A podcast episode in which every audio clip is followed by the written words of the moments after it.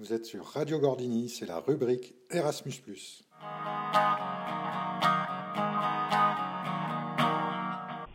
La basse. La basse. La basse.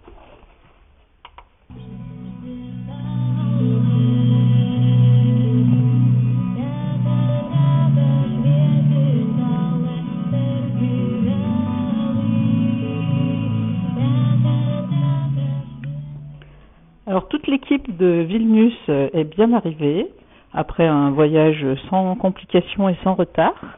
Et puis euh, dépaysement garanti dès l'arrivée euh, à l'aéroport de Vilnius.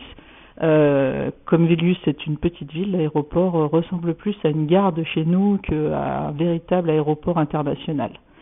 Donc voilà pour les premières impressions. On a trouvé notre logement sans trop de difficultés. Et voilà pour la première journée et l'arrivée à Vilnius.